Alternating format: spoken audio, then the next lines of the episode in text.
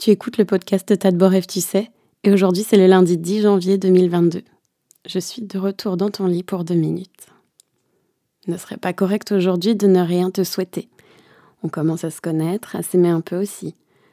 Alors même si on souhaite à haute voix le meilleur même au plus con, celui qu'on aimerait voir trébucher du trottoir d'en face, on est parfois aussi trop taiseux avec ceux qui sont encore dans les parages, dans les parages de notre vie, pas par hasard, mais on sait pas dire, on sait pas faire.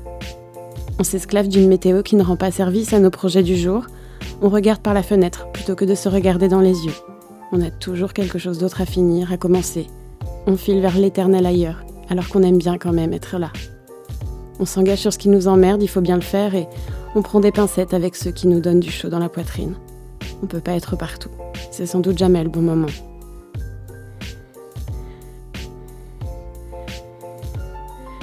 Te souhaite de partager le plein et le vide avec quelqu'un. Je te souhaite de ne pas être déçu sans avoir essayé avant. Je te propose de te laisser aller à quelque chose, de parler si tu t'es tu. Surtout, de parler si tu t'es tu. Je te souhaite les surprises, même dans les choses un peu branlantes, et le cœur qui bat pour quelqu'un que tu n'as pas regardé. Ah, si, ça y est, et lui aussi. En avant va lui parler. Il faudrait qu'on se trouve, qu'on s'aime léger, de justesse, que ça soit toujours le bon moment, la bonne occasion de se le dire. Le bon moment.